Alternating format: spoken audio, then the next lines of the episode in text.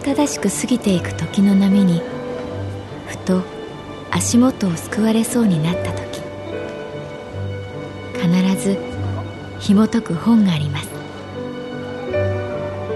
その本にはある女性の人生が描かれています。どこにでもあるごく普通の人生。でも本の中の彼女に出会うと心の湖に波紋が幾重にも広がるようにゆっくりと優しい言葉が満ちていきます。今日はどんな彼女に会えるでしょうか？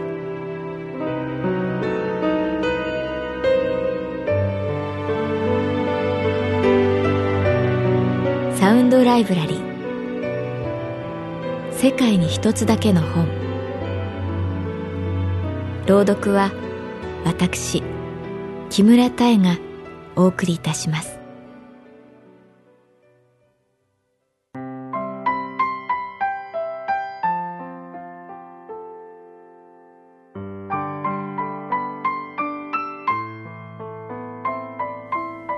私の名前は月原かな子。旅行会社に勤めている。我が神保町支店のカウンター業務はもともと欠員のまま。一応リーダーという肩書きの私は現場の女性たちの不満を聞く係になっていた。これから9月の連休の申し込みが増える時期自分たちの夏休みもままならない状況についに支店長が動いた。派遣社員を1名加えてくれたのだ。やってきたのは中村素子さん。年齢は30代後半で細い眼鏡をかけている。いつも髪を後ろに束ねて静かな雰囲気を醸し出していた。以前別の旅行会社に勤めていたこともあり業務内容に精通している。ああいい人が入ってくれてよかった。私はほっとしていた。実際中村さんの仕事は気持ちがいいくらい無駄がなく的確だった。午後5時になるとさっと椅子を引きではお先に失礼いたします。と決まったように斜め45度にお辞儀したそれは忙しさの谷間のような水曜日のお昼時私は支店の会議室で営業部のしおりちゃんとお弁当を食べていた。話題は小さい頃の夏休みの出来事。私は小学2年の時に過ごした三重県の祖母の家での話をした。おばあちゃんのうちの天井には木目の変な模様があって一つだけ大きな目みたいに見えたんだよね。それが怖くて怖くて。どこに布団を敷いても見上げるといつも見られているような気がして。ああ、それ、わかりますしおりちゃんがクールに答える。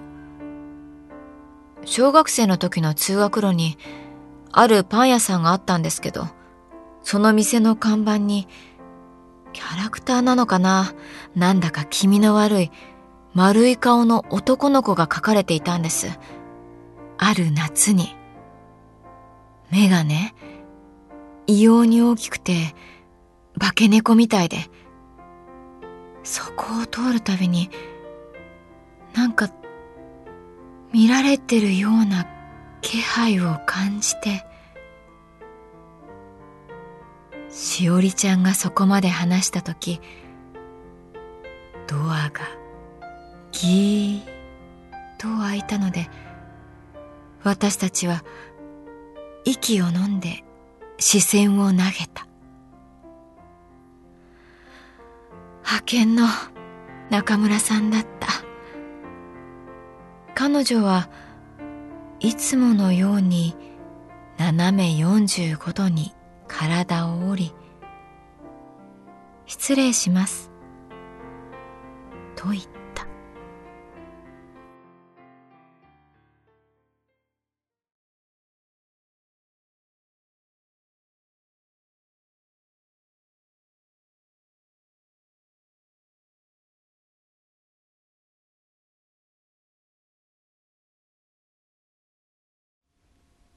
派遣の中村さんは持っていた紙袋から小さなお弁当箱を開け食べ始めた。私としおりちゃんはちらっと中村さんを見つつ再び小学生の頃の怖かった話を続けた。月原さん、そのパン屋さんなんですけどね。しおりちゃんが怖い話をする人特有の優越感と緊張感が入り混じったような顔つきになった。立て続けにご不幸が重なるんです。おばあさんが亡くなって、妹さんが入院して、ついにはご主人が事故にあって。で、夏の終わり頃、学校の登校日があって、久しぶりにパン屋さんの前を通ったら、ないんです。ないって何が？男の子の絵ですよ。化け猫の目をしたキャラクターが。影も形もないんです。評判が良くないんできっと消したんだね。私もそう思いました。でもね、月原さん、違ったんです。違ったって？最初からなかったんです。どういうこと？ある時、クラスのみんなにその化け猫少年の話をしたら、そんな絵、見たことないって。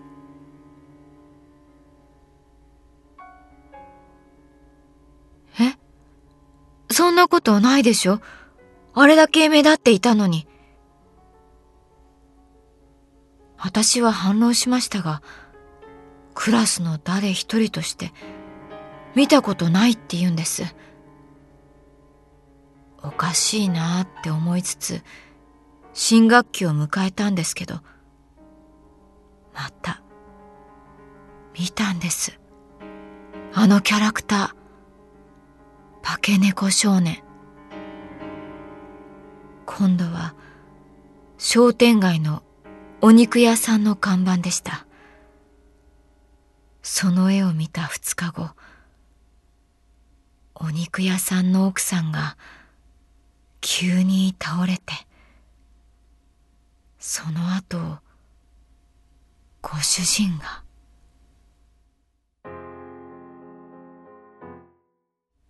夏の午後の会議室。ブラインド越しの光が幾筋もの直線を描く。しおりちゃんが怖い話をしたので背中がゾワッとした。ありますよね。そういうこと。いきなり中村さんが言った。少し離れたテーブルで小さなお弁当箱をつついていた彼女が私たちを見た。眼鏡の向こうの瞳がキラッと光ったように感じたえ？中村さんも怖い話あるんですか？私はことさら何でもないような声で言った。見える人には見えるんですね、サインが。がいつもの中村さんとは思えず私は体を固くした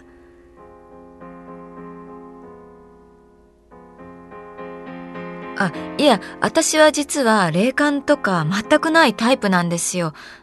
というしおりちゃんの言葉を最後まで待たずに中村さんは言った。タイプとか、そういうことではないんです。その迫力に私としおりちゃんは黙るしかなかった私もある時期だけそうちょうど小学4年生の夏だけサインが見えたんです。ある朝ラジオ体操に向かう途中に道路工事をしているおじさんとすれ違ったんですがそのおじさん真っ青な顔をしていました。比喩じゃないんです。青い絵の具をべったり。塗ったみたいな感じで。ラジオ体操を終えて同じ道を歩いてきたら救急車が止まっていて大人が話しています。急に倒れたらしい。心臓だってさ。その日家に帰ってテレビを見ていたらある生放送に出ていたお笑いタレントの顔がやっぱり真っ青で父や母に言っても取り合ってくれなかった。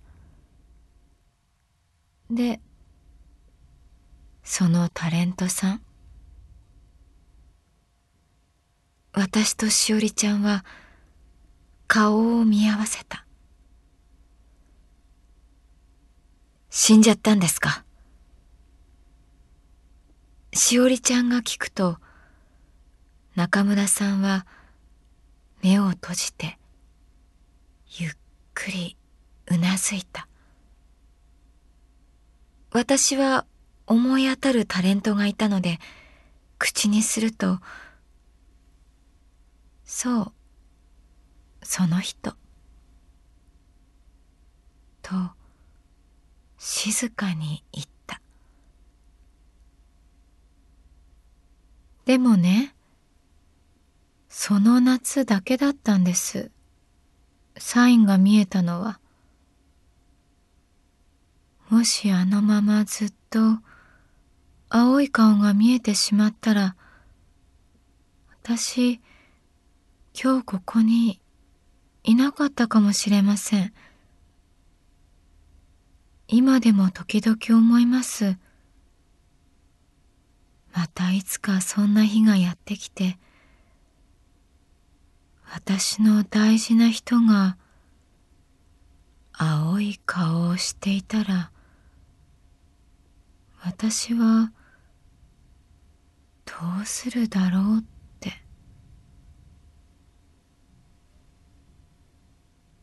そこで中村さんはすーっと椅子を引いて斜め45度にお辞儀をしたすみません。変な話をして。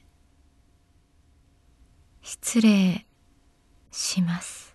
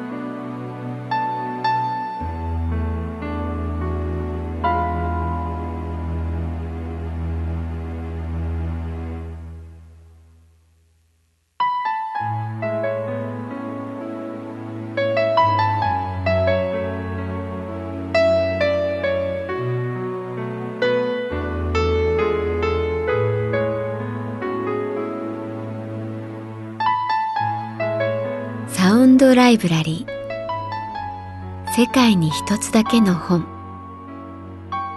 作北坂雅人。演出広島聡。朗読は私木村多江でお送りいたしました。